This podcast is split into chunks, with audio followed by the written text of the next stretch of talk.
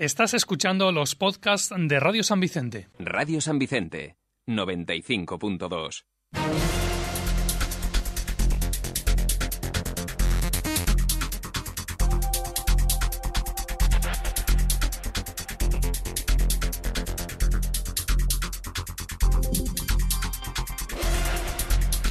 Esa rueda de prensa, por cierto, que escuchábamos sus sonidos, la ha cubierto nuestra compañera Ana Ortiz. Me imagino que sea uno de los argumentos informativos de la jornada. Ana, buenos días. Hola, Loli. Sí, contaremos esas actividades, ese programa. Escucharán al alcalde y a la concejal de Derechos Sociales hacer un llamamiento para que participen en esas actividades. También dos llamamientos que hacía el alcalde. Uno esta mañana, después de que ayer el Partido Popular aprobara las dos mociones del 8 de marzo, la que había pactado con los grupos de la izquierda y también la del Grupo Municipal Vox. Hoy, preguntado por este asunto, decía Pachi Pascual que hace un llamamiento a la unidad, a aprobar propuestas al margen de los logos y de los partidos. Ayer también, en ese bronco pleno de casi seis horas, Pascual hacía ese llamamiento, como digo, a reducir la crispación y a que bueno se bajara un poco el tono. Luego le vamos a escuchar. De los asuntos del orden del día los conocen porque se los habíamos ido contando. Eh, decía, entre otras cosas, Pascual, que no se va a crear una comisión especial para investigar contratos porque todos los contratos, los de ahora y los de antes en el Ayuntamiento de San Vicente, no tienen ningún problema. También eh, explicaba que la finalización de las obras del pabellón de deportes y su puesta en marcha se está estudiando de forma conjunta con la gestión del complejo deportivo sur. Recuerdo que la contrata actual finaliza el próximo mes de octubre. O, por ejemplo, no salía adelante la moción del Partido Socialista para que San Vicente cuente con un, con un mamógrafo, pero explicaba el alcalde que eso no quiere decir que no se siga trabajando en este asunto con la Generalitat entre otras cosas. Como digo, luego repasamos ese largo pleno, pero lo tienen en podcast por si lo quieren escuchar. Hablaremos también de lo que conocíamos ayer a última hora y se aprueba eh, ahora en eh, la Junta de Gobierno local. Es eh, la redacción del proyecto para construir el sexto Instituto de San Vicente, un proyecto que está presupuestado en 670.000 euros casi.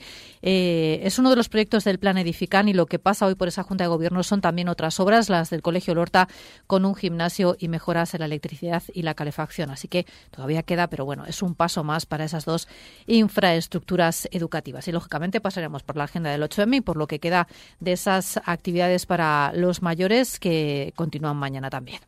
Completito viene el informativo. Todo esto así como punto de partida, más lo que llegue. Si es que van llegando cosas a nuestra redacción hasta las 2 del mediodía, cuando se lo cuenta todo al detalle, junto con la información meteorológica. Cuéntanos. Pues que hace bastante bueno, 20 grados. En teoría nos vamos a quedar en 19. La previsión para el fin de semana son los 21 de mañana y del sábado y los 18 del domingo. La próxima semana la vamos a comenzar sin cambios, es decir, alcanzando los 20 grados por el día quedándonos entre 7 y 8 por las noches y en principio no va a llover.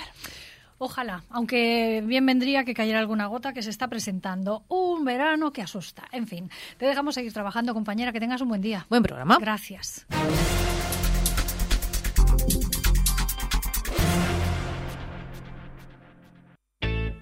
Síguenos en las aplicaciones para dispositivos móviles de Radio San Vicente.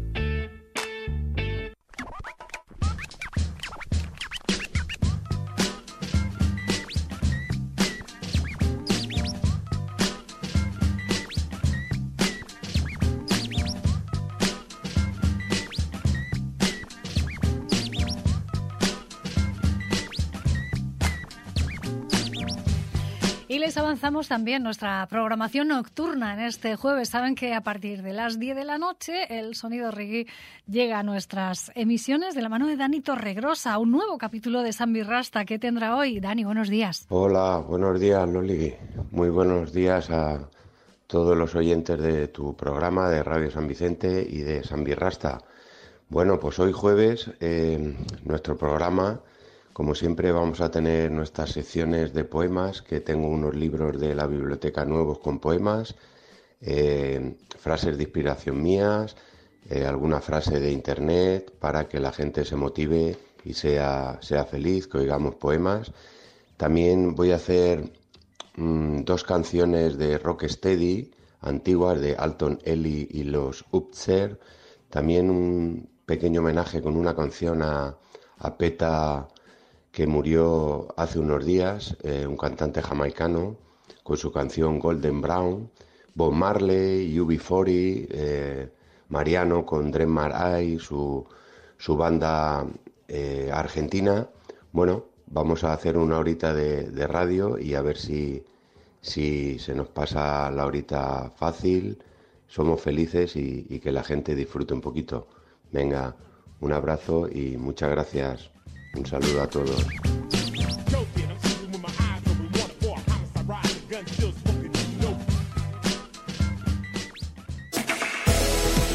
Si quieres perder peso y recuperar tu salud, en Clínicas Dorsia San Vicente te ayudamos a través de las técnicas más avanzadas. Con nuestros tratamientos de reducción de estómago puedes adelgazar de manera saludable y no recuperar el peso perdido. Balón y manga gástrica, método pose, endomanga. Nuestro equipo de nutricionistas y psicólogos te acompañarán a través de un plan creado a tu medida. Infórmate en nuestra clínica en San Vicente del Raspech, en Avenida Ancha de Castelar 76 y también también en Alicante, en la calle San Vicente 8. Y llévate un regalo seguro. Estés donde estés, radiosanvicente.es. Todos somos raros, lo bueno y lo malo nos parece bien, depende con quién. Todos somos todo, todo por un rato, polvo del mañana cenizas de ayer. Todos somos muchos en un mundo chato. Si se pincha el coche, ¿quién nos presta el gato? Mirando las olas, nos Tan raro como la fecha, lo decían hace un momento nuestros amigos del Centro Ocupacional Maimó, que este 29 de febrero es el Día Mundial de las Enfermedades Raras, pero que al final las raras son las enfermedades, no las personas. Todos, al final somos raros, todos somos diferentes. Y lo que tiene que ser igual es la manera de afrontar este tipo de enfermedades, dando igualdad de oportunidades a la investigación, a las terapias, a los cuidados, a los servicios que se ofrecen a las familias. Bueno, pues en esa lucha está una asociación que conocen bien porque es de ámbito provincial, pero viene con cierta frecuencia en nuestro municipio y está muy integrada con diferentes entidades de, de San Vicente a la hora de conseguir y sumar esfuerzos para la investigación. Les hablo de Lola Busca Nueva Imagen que ha vuelto un año más a movilizarse con motivo del Día de las Enfermedades Raras. Este domingo nos invita a varias actividades que tendrán lugar en los Jardines del Marqui. para hablar de ellas tengo aquí a su secretario, Juan Alcaide. Buenos días. Hola Loli, buenos días. Muchas gracias por invitarme. Día de las Enfermedades Raras, que es ahora mismo vuestro leitmotiv, ¿no? Porque empezaste un poco... Eh, sumando esfuerzos contra el cáncer infantil, pero eso se nos quedó pequeño. Correcto, bueno, el cáncer infantil también es una enfermedad rara eh, eh, hay mucha más dedicación a la oncología infantil, desde luego, y entonces ahora también tocamos la oncología infantil, por supuesto, y, y al resto de enfermedades raras que por ser raras, por ser de poca prevalencia, pues hay, hay, hay poquitas familias, pero dedicamos la fuerza como si fuera muchísimas. Poquitas familias, pero que lo parecen intensamente. Sí, lo intentamos. Dentro de esas familias está la de Enrique Guillén, que también me acompaña, papá de Elías. Enrique, buenos días. Hola, buenos días. Tú eres el papá de uno de esos niños a los que a veces mal llamados eh, se les ha hecho raros, pero lo que Enrique tiene es una enfermedad, o sea, lo que Elías tiene es una enfermedad rara. Elías no es raro. No, Elías no es raro, además es, es, todo una persona muy, muy cariñosa y, además siempre está con una sonrisa en la boca. El tema de Elías es que él padece una enfermedad rara, ¿vale? Una enfermedad rara, estamos hablando de que afecta a uno o dos niños cada 10.000 habitantes nacidos. Y en el caso de Elías afecta a uno cada 100.000. Wow. Entonces, nosotros tenemos la, ahora tenemos lo que es la experiencia de luchar contra todo esto. Pero nosotros estuvimos muy acogidos por la Lola, como nosotros llamamos muy bien a Lola Busca Nueva Imagen, que fue aquellas que nos abrazaron y dijeron, vamos para adelante. Yo voy a presentar al tercero en la mesa y me cuentas un poquito más de vuestra experiencia, porque quizás así empaticemos un poco más con las familias que tienen eh, entre sus integrantes alguien con una enfermedad rara y el camino que supone, ¿no? Lo difícil que, a veces se lo pone la vida y lo, lo, fácil y lo llevadero que asociaciones como lo La Busca Nueva Imagen a veces pues lo ponen también todo. Gustavo Briceño es el responsable o gerente de Almo VR, una empresa de realidad virtual. Muy buenos días, Gustavo. Buenos días, Loli. Y dirán nuestros oyentes, ¿y qué pinta aquí una empresa de realidad virtual? Bueno, pues porque eh, si la Lola busca nueva imagen a través de sus eventos, pero no hay empresas que respalden, nos quedamos sin hacer nada, ¿no, Gustavo? Bueno, normalmente la idea de Alma VR creció bajo la premisa de dar ayuda a muchas familias. En este caso se inició con la parte de los mayores. Luego conocimos, gracias a Dios, a la, a la Asociación La Buscar Nueva Imagen y hemos brindado con todo el cariño y el apoyo del mundo, no solamente para las personas que padecen de, de algunas de las enfermedades como el cáncer o, como yo siempre también lo he dicho, mal llamadas enfermedades raras. Buscamos también solventar y dar un poquito de alegría a través de la realidad virtual a las familias que tanto lo necesitan. Con lo cual, eh, vuestra aportación no se queda solo en el día de las enfermedades raras, sino que es una constante a lo largo del año. Sí, efectivamente, podemos realizar eventos en eventos puntuales donde nos puedan requerir. Con todo gusto vamos y presentamos todo lo que es la tecnología con la realidad virtual.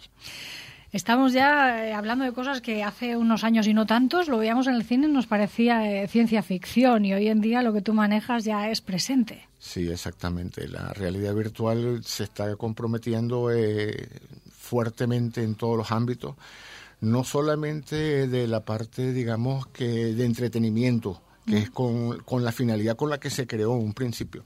Ahora la realidad virtual y la realidad inmersiva la podemos ver en, cualquier empresa. Eh, lo puedes observar en talleres, lo puedes observar en una empresa de telecomunicaciones, lo puedes observar eh, en una escuela.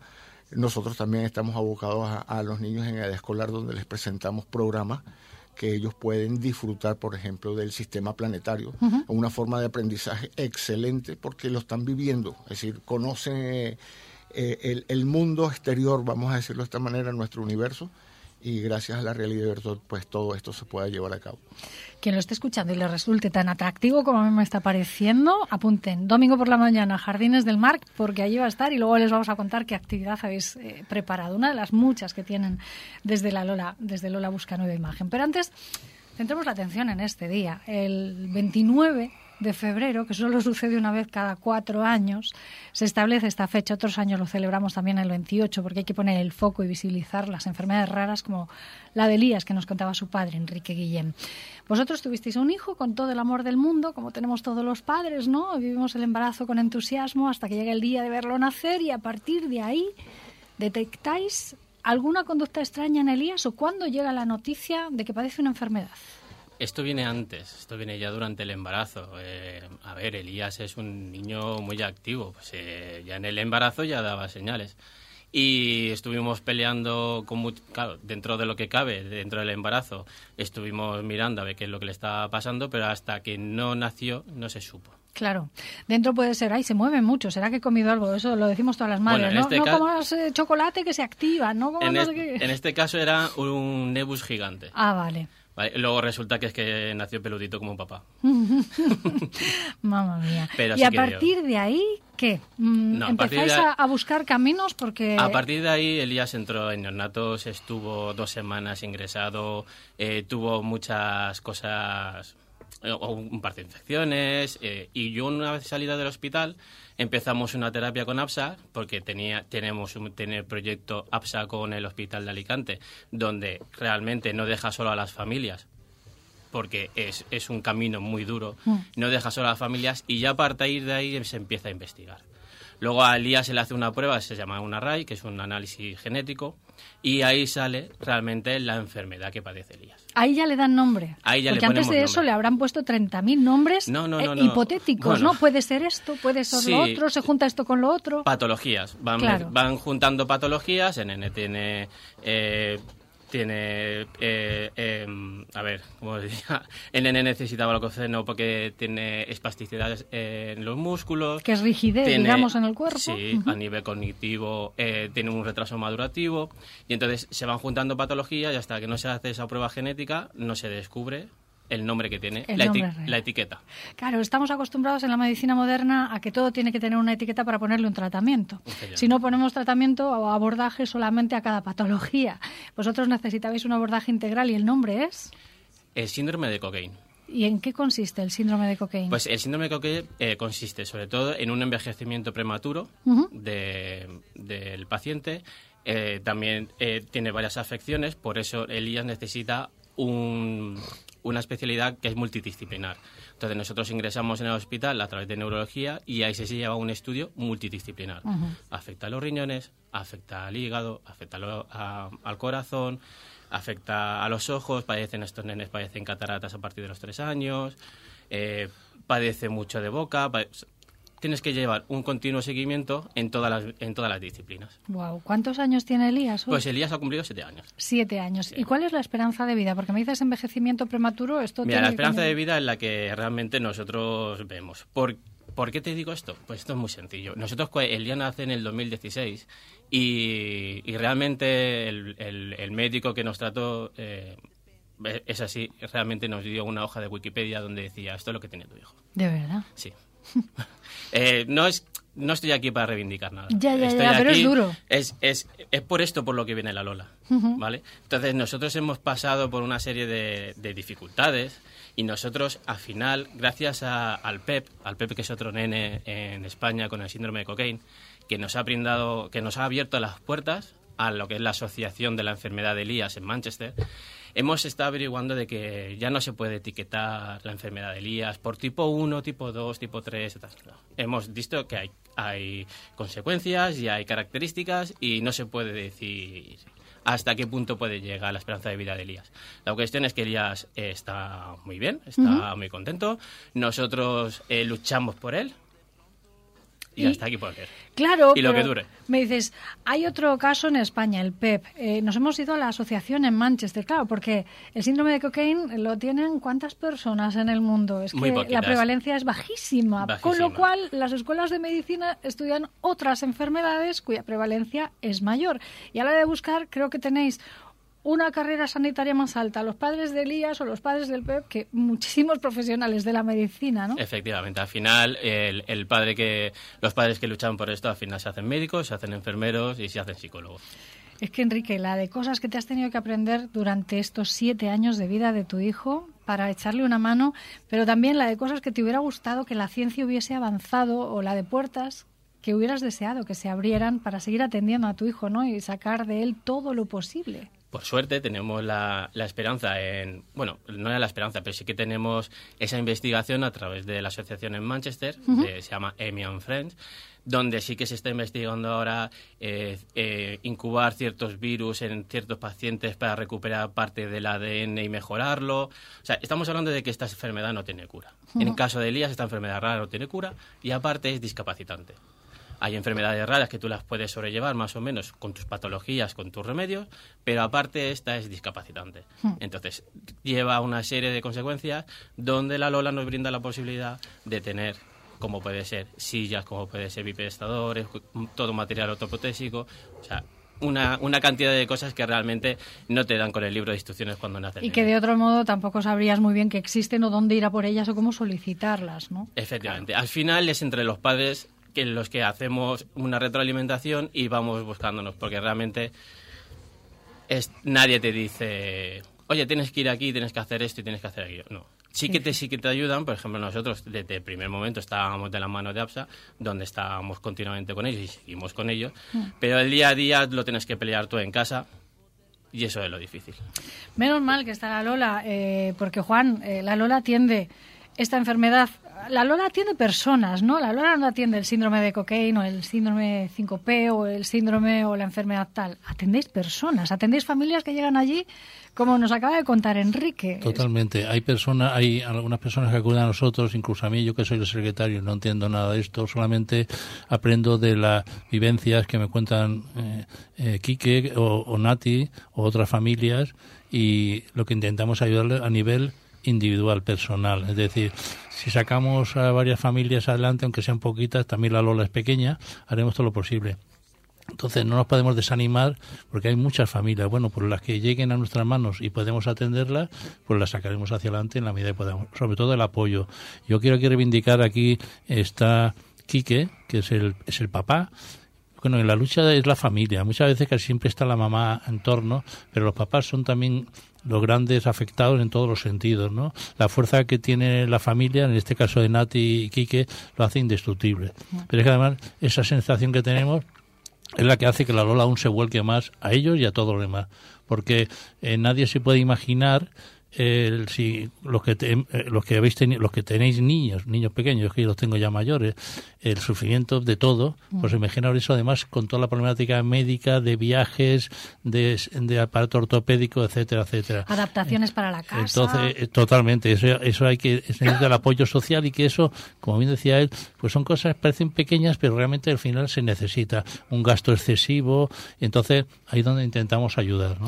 En ese sentido está la Lola para ayudar, para ayudar además acciones muy personalizadas, muy- necesidades concretas y, y para abrir puertas o poner en contacto a familias con asociaciones y con otras entidades que puedan ofrecer y brindar esa ayuda. Pero también para organizar eventos donde se visibilice toda esta lucha y todo esto que hacéis como el del domingo, ¿no? Exactamente, vamos, yo eh, aquí ahora quiero poner la nota, eh, eh, yo estoy, me afecta muchísimo, como a casi todos, eh, Quique pues muchas veces lo ha como normalizado, para mí me afecta muchísimo, incluso no estoy preparado, yo no soy profesional, pero entonces yo lo que trato de dar alegría a todo el entorno y visibilizar todos los que vengan a nuestros eventos, que ya te digo, eh, tenemos este el día el día Cuéntame 3. qué habéis preparado, a ver, para Pues el hemos domingo. preparado, eh, primero, la palabra alegría tiene que seguir en nuestros eventos. Con Alegría mayúscula. dif- con mayúscula. Porque dando alegría intentamos, eh, yo si los que vengan a vernos, Elías siempre está con nosotros, nos lo pasamos de uno yo me lo he hecho a la, como no tengo nietos aún, me lo he hecho a la espalda, jugamos con él, hacemos con él como si fuera un niño normal, porque eso se trata de eso, es un niño normal con una, una pequeña problemática, bueno, pequeña entre comillas. Entonces se ríe mucho, el otro día estuvimos aquí con una, un, un taller, perdón, un concurso, eh, un festival de baile, donde participaron dos academias de aquí, que bien conoces, el Sereno y la otra no recuerdo, bueno, pues lograron, Elías salió bailando. Qué con bien. su carrito, con su entonces así Claro. impresionante, le hemos en redes, nos ha, mm, nos ha- todo el mundo nos ha pinchado, Eh, quiere decir que hay que normalizarlo, con otra discapacidad, todos tenemos, yo ahora mismo ya tengo una edad, pues coño, pues ya no puedo correr, ni puedo andar, bueno, pues me voy amoldando poco a poco. Pues lo que al principio decía que todos somos raros, cada uno tenemos lo Exactamente, nuestro. totalmente. Y algunos mucho más raros que los que dicen que son raros. Entonces tenemos preparado, como decía Loli, un gran evento el, este domingo próximo en el- los Jardines del Mar. Hemos, bajo el nombre cada año, como sabes, eh, lo dedicamos a una actividad, unas disciplinas normalmente relacionadas con la literatura, la cultura, el teatro, el cine. Este año eh, lo dedicamos al ajedrez. Vale. El ajedrez, el ajedrez pues, es un deporte inclusivo, es un deporte en donde eh, vamos a enseñar a los chiquitos un taller, los que quieran ver. Vamos a traer dos maestros de ajedrez. Uno precisamente eh, se llama Carmelo Navarro, que es del club de, ¿De aquí de San de Vicente? San Vicente, que ahora no ha podido estar por problemas eh, varios. Y eh, otro maestro, Alejandro Arias, eh, del club San Vic- del club de ajedrez de Enrique Valor. ¿vale? Los dos son maestros. Uno va a hacer una partida simultánea con 20 personas. Ha sido, para mí me ha dejado impresionado. 20 personas. Yo no, ni- con una partida no, no, no atino, pues esta persona con 20. Y después Carmelo es igual, es otro maestro que va a enseñar a los niños todo eso. Pero esa es la filosofía global, o sea, es el tronco global. Pero aparte de eso va a haber un montón de actividades. Y de hecho, como representante, ya has visto, ya he hablado con, con, Con Gustavo, Gustavo. con respecto al taller de realidad virtual. Ya eso, solamente ese nombre ya te, te, te impresiona, ¿vale? Entonces, pero es que además va a haber taller de cocina de niños, va a haber también eh, una exhibición de perros de la policía con drones, eh, de tomar la huella dactilar a todos los niños, lo digo para los niños de San Vicente que vengan, van a saber lo que es la huella dactilar, Ujú. pero de policías buenos, ¿eh? para que sepan, que conozcan, para que la gente sepa que esas, estos señores dedicados a la entrega de la defensa de todos son policías, son buenos. Entonces, eh, tengo más. Ah, eh, se me había decidido decir, importantísimo, hay un concierto de la, eh, la banda. Sociedad Musical de Asís. de Ciudad, sí, efectivamente, banda juvenil, están ensayando, de hecho no han podido venir aquí, quería que vinieran, pero dicen, no, es que tenemos que ensayar. Bueno, pues perfecto, van a ser todas esas acciones las que tenemos, más sorteos, más un montón de empresas que colaboran con nosotros, y lo vamos a usar desde luego a todos los niveles bien. Una Entonces- mañana festiva, la del domingo. Desde las 10 de la mañana arrancan las actividades con una batucada de la Escuela Carnavalia con Pablo Ortiz. Después esa exhibición de medios de la Policía Nacional, la partida simultánea de ajedrez de la que nos ha hablado, el concierto y también eh, diferentes talleres. Hay el taller de Star Wars que nos llama mucho la atención, el Escuadrón Fénix de la película de la Guerra de las Galaxias. Están diferentes talleres también de, de ajedrez. Habrá una visita gratuita por el museo, por el MARC, el taller de la policía local de cocina y ahora sí me voy a detener en ese taller de realidad virtual por Almo VR. Gustavo, ¿cómo va a ser ese taller? ¿Qué, qué va a pasar ahí?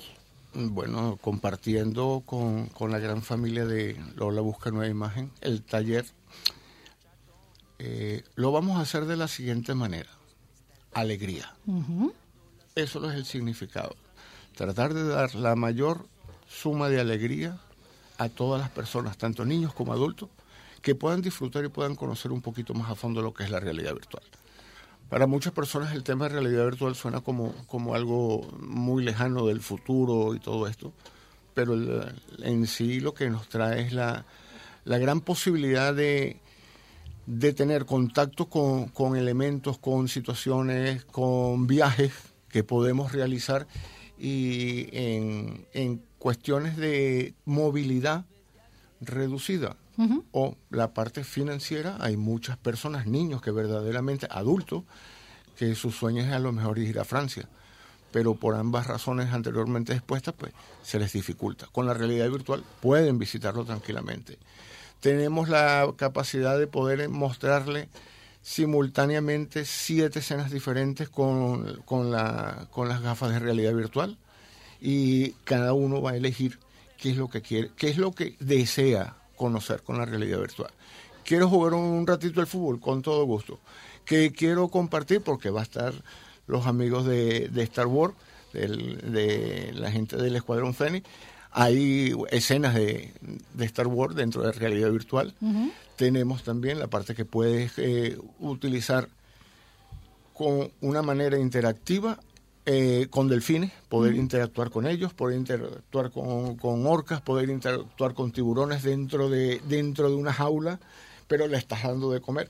Es decir, que puedes experiencias disfrut inmersivas, ¿no? disfrutar totalmente de lo que viene siendo la realidad virtual y dar eso a todos los que nos visiten ese día, todos los niños y adultos, pues alegría, Qué alegría bonito. para que lo disfruten. Qué bonito. Bueno, pues ese es uno nada más de los muchos talleres que tienen por delante. Les hemos dado una pincelada. La jornada es toda la mañana, desde las 10 de la mañana hasta las 2 o hasta que se vaya el último. Y con Elías por allí, disfrutando el primero, ¿no? Dando con ejemplo. El, con Elías, con Marisa, que es, mi, que es nuestra hija, ¿Mm? y con Nati, con mi mujer. Con toda la que, familia. Que la familia, si no, si no fuese por la familia, desde, desde mi mujer y, y, mi hija, que ayuda muchísimo en casa con Elías, uh -huh. no, sabría, no sabíamos qué podría haber sido de, de Elías. Qué maravilla. Yo tengo muchas ganas de que Elías siga contando años y dando calidad a la vida. Y luego, para, para matizar un poquito el tema de la realidad virtual, no solamente es diversión, ¿eh? ¿Mm? O sea, Elías cuando ha tenido realidad virtual, cognitivamente ha mejorado muchísimo. Es un estímulo es también un para estímulo, su Es una atención cerebral. temprana, es, es, es, brutal. No estamos hablando de que la realidad virtual ha venido a quedarse y no solamente como diversión, sino como terapia. Qué bueno. Juan, último apunte, que levanta sí, la mano como en clase los buenos. Simplemente quería deciros que en este, eh, en este evento importante, como todos los años, hacemos una reunión de asociaciones. Aparte de la asociación Lola, invitamos, eh, van a venir del orden de 12, 14 asociaciones distintas, unas de enfermedades raras, la mayoría relacionadas con niños, pero otras de cáncer de mama y otros tipos de terapias. Uh -huh. Lo digo porque es es para que la gente también conozca que existen otras, esas van a poder aportar y contar sus eh, sus fundamentos, sus necesidades para que todo el mundo conozca. Y las autoridades que vengan, de aquí invito también al alcalde de San, de San Vicente y a, a, cualquier, la corporación, que vengan. Tenemos un apoyo importante en Alicante, espero que también de San Vicente, porque estamos pegados, somos casi en la misma ciudad. Entonces, que vengan los aficionados al ajedrez, por favor, que vengan. Uy, tengo yo una invitación muy buena, verás. Eh, ¿Quieres que vengan los aficionados de ajedrez? Sí, por favor, y que El jueguen. Máster, entre los másters les va a llamar, verás, verás. Hola, buenas. Soy el maestro FIDE Alejandro Arias y el próximo domingo, día 3 de marzo, estaré junto a mi club, el ASA Club de Escacs Enric Valor, en el Museo Arqueológico de Alicante, echando una mano a la asociación Lola Busca Nueva Imagen para apoyar al Día de las Enfermedades Raras. Si queréis jugar unas partidas de ajedrez o incluso tener la oportunidad de derrotar a un maestro de ajedrez, os esperamos a todos el día 3 de marzo en el Museo Arqueológico de Alicante. Os esperamos. Ahí estaremos con Alejandro, con nuestro club SCAX Raspeg de, de, ajedrez y con las enfermedades raras, porque hoy ponemos el foco sobre ellas, pero el domingo las celebramos, como los tres han dicho, con alegría, con esta iniciativa tan bonita a la que desde aquí quedan invitados. Gustavo, Quique y Juan, muchísimas gracias. Y gracias a Loli, y a, Radio San Vicente por darnos voz siempre en cualquier evento de lo que hacemos. Un placer bueno y lo malo nos parece bien. Depende con quién, todos somos todo, todo por un rato, polvo del mañana, cenizas de ayer, todos somos magos en un mundo vago, blandiendo martillos cuando llueven clavos.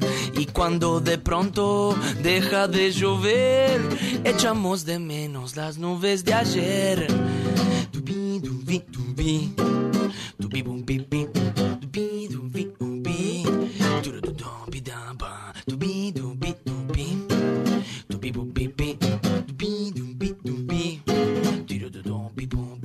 rueda machaca los presentimientos, nos parece extraño vivir sin lamentos y nos enfermamos para sanear la economía y nos rompemos la garganta cantando por alegrías. Es que todos somos raros, lo bueno y lo malo nos parece bien, depende con quién. Todos somos todo, todo por un rato, polvo del mañana, cenizas de ayer, todos somos raros raro.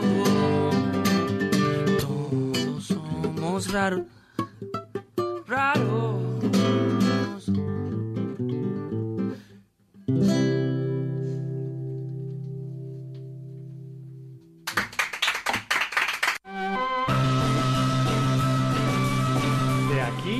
Radio. De aquí a la radio. De aquí a la radio. Un programa de rock and roll que podrás escuchar todos los primeros viernes de mes de 7 a 8 de la tarde o en redifusión los sábados de 9 a 10 de la noche. Aquí en Radio San Vicente. Música a 45 revoluciones por minuto.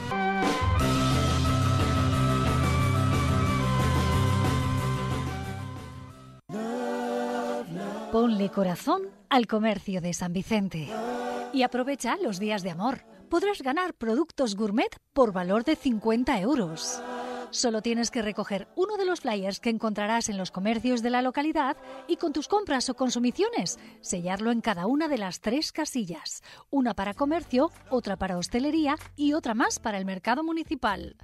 Cuando tengas los tres sellos y junto a tus datos, introdúcelo en cualquiera de las urnas que encontrarás en el ayuntamiento, en el mercado o en la oficina de turismo. El día 1 de marzo a las 7 de la tarde se celebrará el sorteo de los 50 vales por valor de 50 euros. Enamórate del comercio y de la hostelería local. Es una iniciativa del Ayuntamiento de San Vicente del Raspets. 95.2 La radio municipal de San Vicente. Don't tell the gods I left a mess. I can't undo what has been done. Let's run for cover.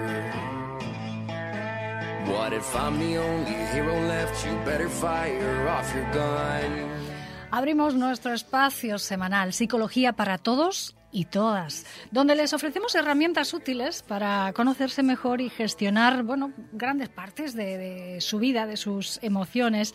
Y hoy lo vamos a hacer con, con, esa capacidad que se supone tenemos las personas para regular nuestra, nuestra conducta de manera, o nuestros propios impulsos de manera más o menos voluntaria. Han oído hablar del autocontrol, ¿verdad? Pues ese es el eje central de lo que hoy vamos a charlar con Isabel Moya, que nos acompaña, nuestra psicóloga. Buenos días. Buenos días, Loli. ¿Por qué vamos a hablar de, de autocontrol y sobre todo de técnicas? Porque hoy viene a impartir prácticamente un, un taller útil para todos ustedes y para la servidora, que también faltita me hace. Autocontrol y técnicas, ¿por qué?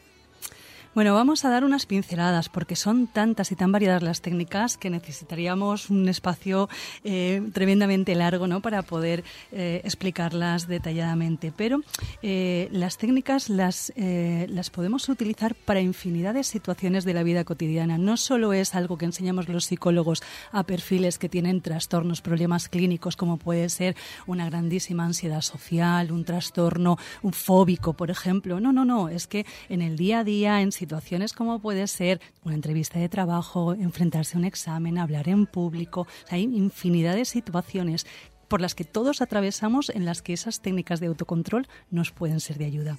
Incluso en el ambiente familiar, ¿cuántas veces yo como madre, con mi hijo, ha hecho algo y digo, mm, respira, cuenta hasta 10 y vete? Esa es la básica, ¿no? Pero tú nos vienes, nos vienes, a dar un pasito más allá. Sí, sí, pero que se pueden aplicar, ¿no? Efectivamente, en las interacciones, en esas conversaciones difíciles que muchas veces tenemos que, tener y que nos cuesta enfrentarnos. Bueno, al final lo que pretendemos es eh, enseñar técnicas que ayuden a regular las emociones. Y es que en Occidente eh, tenemos la costumbre de categorizar las emociones como positivas y negativas. Esto ya lo hemos comentado otras veces, pero las emociones son funcionales en la medida en que están reguladas. Es decir, el miedo sirve para evitar peligros, la ansiedad sirve para activarnos y reaccionar. O sea, todas las emociones tienen una finalidad, pero es cuando se desmadran, cuando son inapropiadas para la situación, cuando entonces nos están entorpeciendo. De hecho, eh, hay una, una ley muy famosa en psicología, que es la, ley de Yerkes-Donson, que eh, es una curva mm, para el aprendizaje donde te dice que eh, determinado nivel de activación fisiológica y mental te sirve para rendir, pero pasado determinado nivel, al contrario, el rendimiento vuelve a bajar. Por eso se ejemplifica con una curva, ¿no? Donde eh, si estás demasiado relajado, no te concentras, no rindes en una prueba intelectual o física, pero si te pasas de vueltas ya te bloqueas y el rendimiento baja. Por eso hay que saber ajustarlas y que estén en su justa medida. Activarnos cuando nos tenemos que activar y desactivarnos física o mentalmente o conductualmente cuando toca. Me vas a permitir la expresión coloquial, pero ni que eso fuera tan fácil, bonita. No, claro. no tenemos un botoncito de apágame la alegría, enciéndeme un poquito más la energía o la, inteligencia. Claro, ¿cómo vamos regulando todas las cosas adecuadas a lo que nos sucede? Gracias a eso tenemos los psicólogos trabajo, ¿no? Vamos a vamos a aportar nuestro granito de arena. Entonces, Vamos a ver que lo primero es verse venir, darse cuenta. Por ejemplo, yo ejemplifico siempre la ansiedad como una bola de nieve, donde cuando es de un tamaño razonable, tú puedes tener capacidad para pararla, pero si la bola crece y crece y crece, te arrastra. Mm. Y así pasa con muchas emociones, que, si se hacen demasiadas, demasiado intensas ya no tienes capacidad para regularlas. Entonces, lo primero será la autoobservación, el darse cuenta. Por eso muchas veces los psicólogos mandamos autorregistros ¿no? a la persona que cuando se encuentra mal, cuando tiene una situación en la que se ve disgustada, gritando, llorando, que vaya hacia atrás y se pregunte qué estoy sintiendo a nivel físico, a nivel emocional, qué me estoy diciendo y cuál ha sido la situación que lo ha desencadenado. Entonces, con esto ya empezamos a tener algunas pistas para poder emprender acciones de cara a regular por ejemplo, el contexto, si yo sé que en determinadas situaciones es más fácil que pierda el control, pues voy a intentar intervenir sobre esos elementos de esa situación o tener algunas restricciones. Por ejemplo, es muy típico en, eh, a la hora de comerse las uñas que eh, les mandemos guantes, ¿no? Es una, una, restricción física que impide ante el impulso, bueno, pues es un control como externo, ¿no? Podría ser. Pero luego están los controles eh, que veremos mentales y fisiológicos.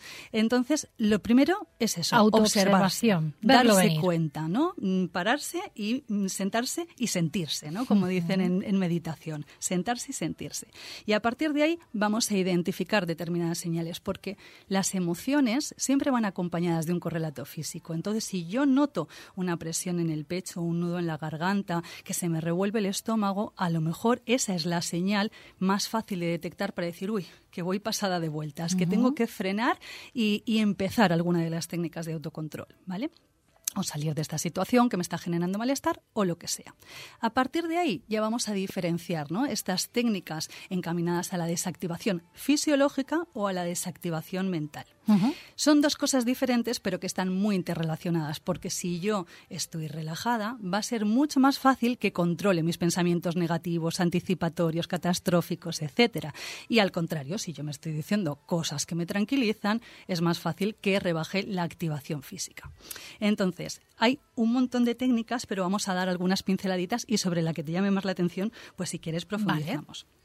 Por ejemplo, para la, activación mental, estos pensamientos en vorágine, tenemos una mm, bastante conocida que se llama parada de pensamiento. Es muy sencillita y eh, el entrenamiento es relativamente fácil porque consiste o en utilizar un chasquido de dedos o una goma del pelo en la muñeca para que el paciente, cuando detecta que vienen esos pensamientos en vorágine, se pegue un pequeño gomazo y ese cortocircuito que hace en su mente, porque toda la atención va dirigida a ese punto de dolor, sirva para, entonces meto una respiración, salgo de la situación, me distraigo, cambio el pensamiento. Entonces, el entrenamiento eh, se hace en unas semanas, unos minutitos de pensamientos negativos y luego eh, una imagen relajante y luego ya se va utilizando pensamientos eh, cada vez más potentes, más difíciles de desprenderse de ellos, eh, con este gomazo o una palabra fuera, basta, stop, y que así corte el pensamiento. Qué bueno. Sí, sí, sí. Es, es un una- interruptor real, es un Sí. interruptor físico, solo Sí, que con una goma. Eh, la goma in- impacta en nuestra muñeca, nos saca de eso que nos estaba produciendo tanto daño y empezamos a remontar. Efectivamente. Eh, lo ideal es tener una combinación de técnicas, porque como he dicho, en el momento que pegamos el chasquido de dedos o el gomazo, si hacemos unas respiraciones, si utilizamos unas palabras, unas autoinstrucciones que nos sirvan también para acompañar de otra manera, pues va a ser mucho más fácil y más efectivo ¿no? el salir de esa situación que me está causando malestar.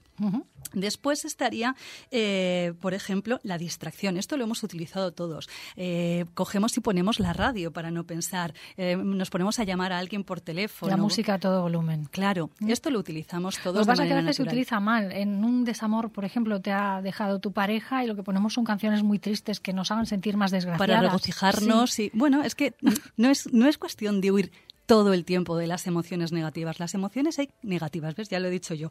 Hay que transitarlas. Las emociones que son desagradables sería la palabra, ¿no? Hay que transitarlas y hay que dejarlas eh, que fluyan, ¿no? Hasta que, hasta que las proceses y salgan. Pero si estás todo el rato distrayéndote, no dejas eh, procesar ese duelo, por ejemplo, por una, por una ruptura amorosa. Entonces, esto es simplemente que ahora mismo que estoy haciendo un examen o estoy intentando estudiar para el examen, pensar en que mi novio se fue, pues no me, no me está ayudando con mi, mi objetivo, que es aprobar el examen. Entonces, en ese momento hago parada de pensamiento. Pero la parada de pensamiento realmente no va a resolver. Te da un Kit Kat, ya está. Mm, Luego hay Apartas otras el cosas. problema, pero el problema está. Claro, En algún momento habrá que ir a por él, ¿no? Efectivamente, los, los problemas o las preocupaciones a las que tenemos que darle solución son esos pensamientos recurrentes que vienen a tocarte a la puerta todo el rato y hasta que no les das salida, no les das solución, pues van a seguir llamando. Pero esto es como poner un cartelito y decir, atiendo de 4 a 6 en la puerta. Por turnos, todos de golpe es. no. Eso es. Luego estarían las autoinstrucciones, ¿no? que son esas eh, frases que yo siempre pongo el ejemplo de Braveheart, ¿no? Que delante de todo su batallón eh, les animaba diciendo por la libertad y todos salían al galope a enfrentarse a una batalla en la que posiblemente se jugaban morir. ¿no? Pero por la libertad era la frase que les enfocaba en tener ese coraje que necesitaban en ese momento. Bueno, pues las autoinstrucciones las podemos utilizar en infinidad de ocasiones para regular nuestra emoción, para activarnos o para desactivarnos. Y es una cuestión de entrenamiento, ¿no? De ir detectando qué frases te sirven a ti para unas cosas y para otras. Y bueno, esto sería un poquito eh, a grandes rasgos algunas Fíjate de las que técnicas. pensé que me ibas a decir técnicas más complicadas. Cualquiera de las que has mencionado Sí, son fáciles de llevar a cabo. Ah, claro. Requieren de entrenamiento, te doy la razón, claro. No va a ser eh, de la noche a la mañana, me pego un pulso de la goma, me hago un poquito de daño y ya está, soluciona el problema, pero son, Son cositas, sí, sí, sí, que se pueden aplicar de forma cotidiana muy fácilmente. Y luego hay otras técnicas eh, encaminadas a la desactivación fisiológica. Eh, la más eh, común y que todos hemos utilizado sin estudiar psicología, sin ir al psicólogo, es lo de la respiración, ¿no? Mm. Respirar en una bolsa, ¿no? Yo me acuerdo que me decían de, de pequeña, la gente cuando le daba ansiedad, respira en una bolsa. Bueno, eh, respirar profundo, ¿no? Hacer esas respiraciones profundas, porque igual que otras cosas que ahora voy a comentar, la respiración profunda le está mandando un mensaje subliminal al cerebro diciéndole si puedes respirar como si estuvieras durmiendo, es que no te van a comer los leones. Ujú, puedes ¿Mm? Tranquilizarte, claro. Eso es. Entonces, eh, centrarse además en las sensaciones físicas muchas veces nos desconecta de ese cortocircuito que nos ha hecho la situación, el pensamiento en vorágine. No, no, yo me centro en respirar y mm, monto todo mi pensamiento alrededor de esto, en cómo noto alrededor de los agujerillos de la nariz el aire, de cómo se mueven los, eh, las costillas, etcétera, etcétera. Y esto, con entrenamiento, se hace una herramienta bastante eficaz. No obstante, en una, mm, ¿cómo diríamos? En un maremoto emocional, la respiración puede ser mm, un flotador, pero tenemos el bote salvavidas. El bote salvavidas serían las técnicas de relajación muscular progresiva, la relajación muscular de Jacobson, que es también bastante conocida, y que requieren un poquito más de entrenamiento que la respiración. Al principio, pues nosotros marcamos una pauta de que la primera semana serán 20 minutos diarios, que claro, parece poco, pero encontrar 20 minutos en nuestro día a día muchas veces cuesta, eh, para entrenar progresivamente ejercicios de tensión muscular y luego, después de cansar el músculo y detectar qué sentimos cuando esos músculos están en tensión, que nos servirá en esa autoobservación en el futuro, luego aflojamos y notamos la relajación. Em, la semana que viene veremos esta técnica aquí en la radio. Yo aviso, eh, y se lo aviso a ustedes para que estén también dispuestos, que yo ya me estoy preparando. Para mí es complicadísimo relajarme. He intentado meditar muchas veces, no lo consigo ni lo consiguen conmigo, pero Isabel me ha propuesto que vamos a hacer esta sesión de relajación aquí en directo y yo les invito a que la hagamos juntos. ¿eh? Vamos a hacer todos, ¿vale? Puede ser un buen experimento. Sí. Bien, bueno, pues eh, esa relajación muscular eh, lo que va a conseguir es que al desactivar la tensión muscular vamos a conseguir que esa relajación se contagie a nivel emocional. Y entonces va a ser más fácil regular nuestro comportamiento, regular nuestra emoción, regular nuestros pensamientos desde esa desactivación. Y es más fácil controlar, entre comillas, el cuerpo que controlar la mente. Entonces, bueno, es, un buen entrenamiento para empezar eh, a profundizar en las técnicas de autocontrol. Luego, fíjate, hablando de esto de la gomita, que son técnicas de aplicación sencilla, chupar o beber son dos cosas muy sencillas que podemos aplicar en cualquier momento. Por ejemplo, ir a un examen con la botellita de agua y pegar pequeños traguitos, chupar, si tienes un caramelo estupendo, pero si no puedes chupar un cacahuete.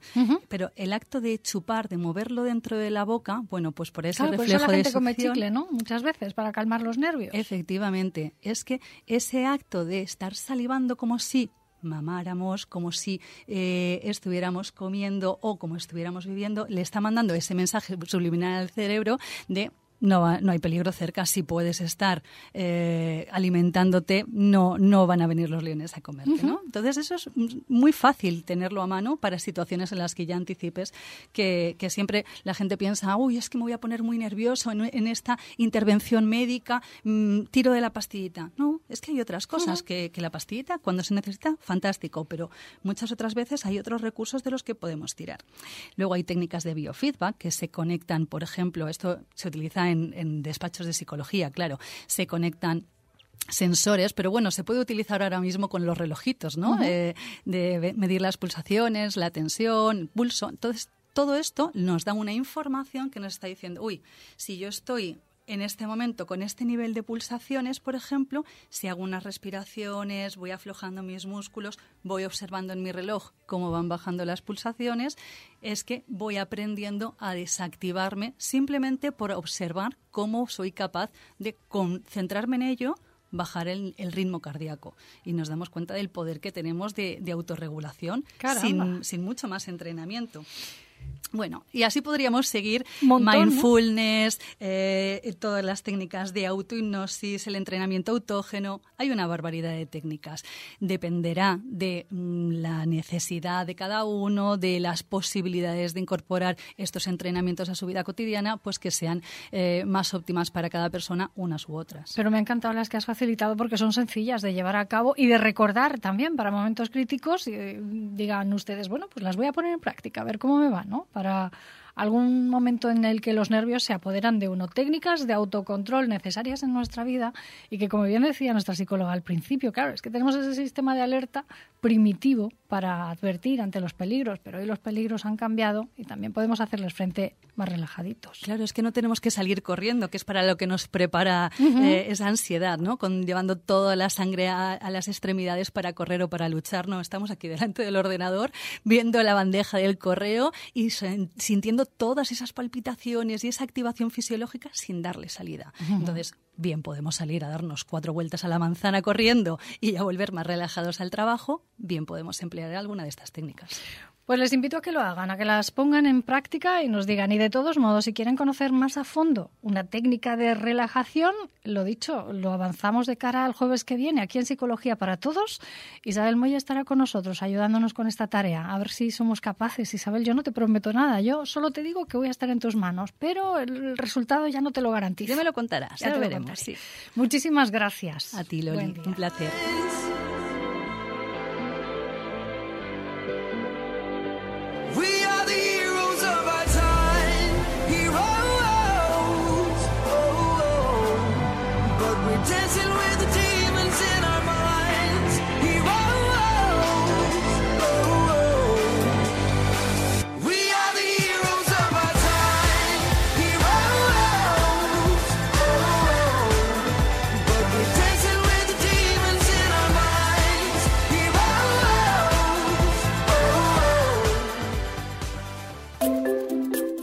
Oficina donde realizar todo tipo de trámites. Civic. Información municipal, gestión del padrón, recepción de solicitudes, registro de facturas, escritos, solicitud de vados. El Civic te espera en la Plaza de la Comunidad Valenciana, local 1, en los bajos del Ayuntamiento, en horario ininterrumpido de lunes a jueves de 9 a 4 y media y los viernes de 9 a 3. Para trámites presenciales de padrón o registro, recuerda solicitar cita previa en la web municipal raspeic.es. Civic, el punto de atención a los ciudadanos, rápido, sencillo y eficaz. Ayuntamiento de San Vicente, más cerca de ti. Radio San Vicente, 95.2 FM.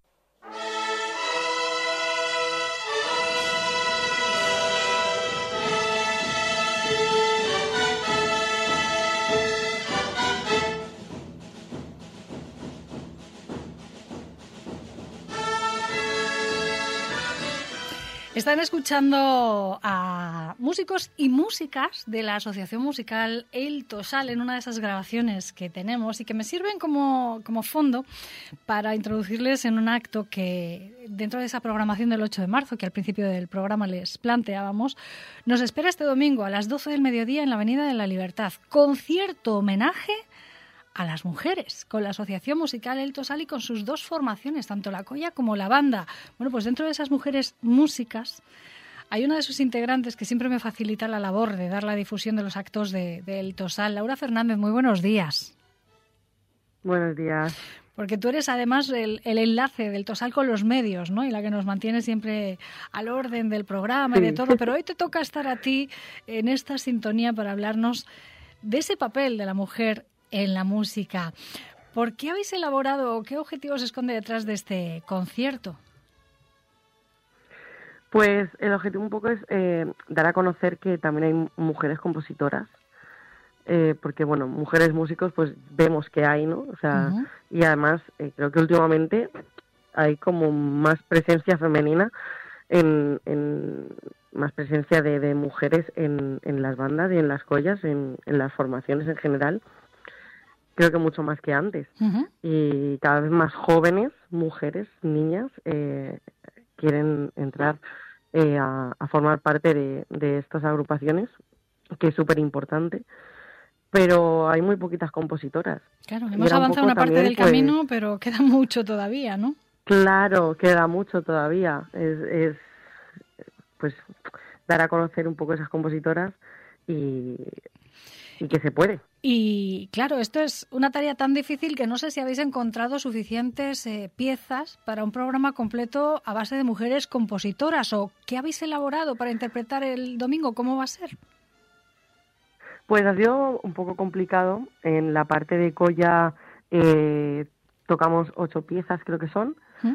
eh, de las cuales dos son de hombres compositores dedicadas a, a una mujer, porque nos ha sido un- complicado encontrar eh, compositoras, sobre todo en el mundo de Colla, ¿no? Eh, de la dulzaina. Pero bueno, hemos intentado sacarlo.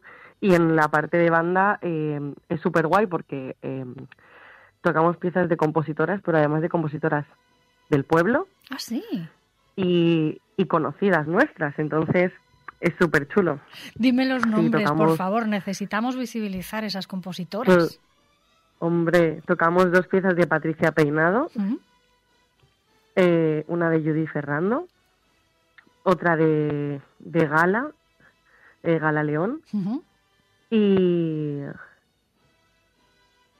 y súper guay, ¿verdad? ¿Y cómo no? Creo que no me dejo ninguna.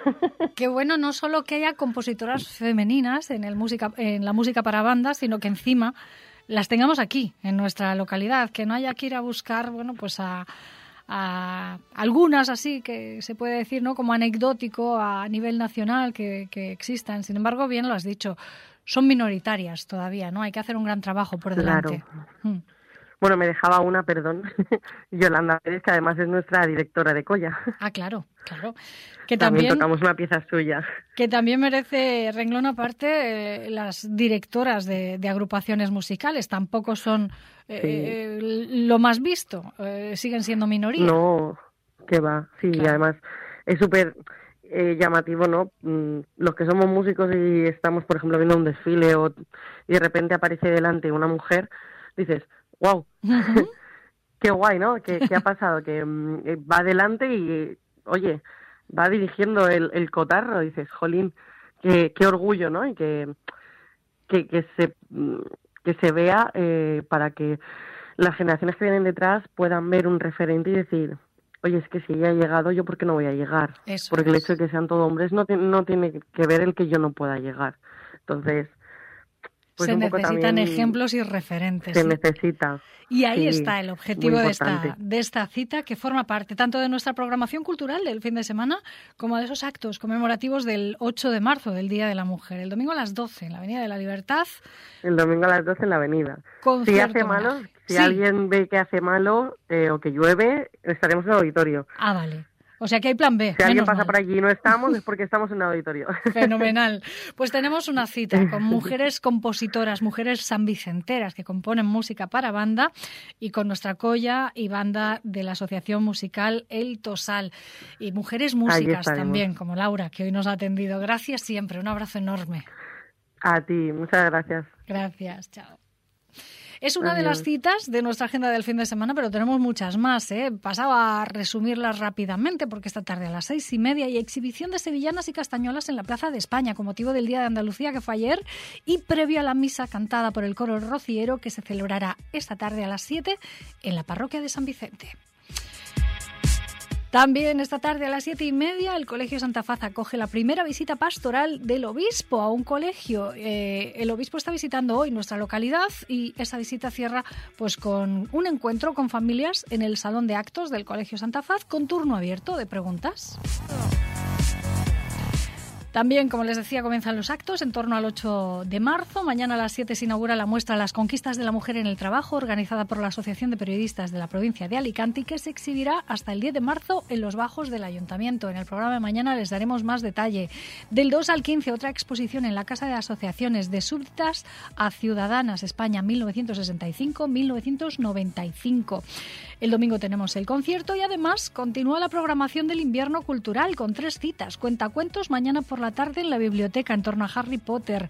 A las ocho y media en el auditorio el dúo Carmelo y Constanzo musical con el rock metal como hilo conductor y el domingo a las 7 teatro con la compañía Maniquí Teatro y Rebeldías Imposibles. Y en cuanto a nuestras fiestas, no olviden que el sábado a las seis y media el Paraninfo de la Universidad acoge la coronación y proclamación de las reinas de las fiestas de la primavera y sus cortes de honor 2024. Salen autobuses gratuitos a las cinco y media del Colegio de Santa Faz. Mañana resumimos un poco todo lo del fin de semana y se lo vamos contando con sus protagonistas. Por hoy hemos terminado.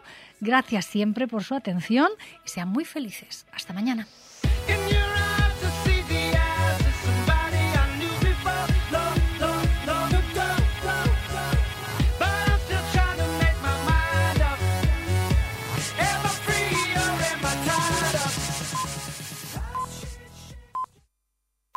Gracias por escuchar o descargar nuestros podcasts. Síguenos en la 95.2 y en www.radiosanvicente.com o en nuestra aplicación para dispositivos móviles.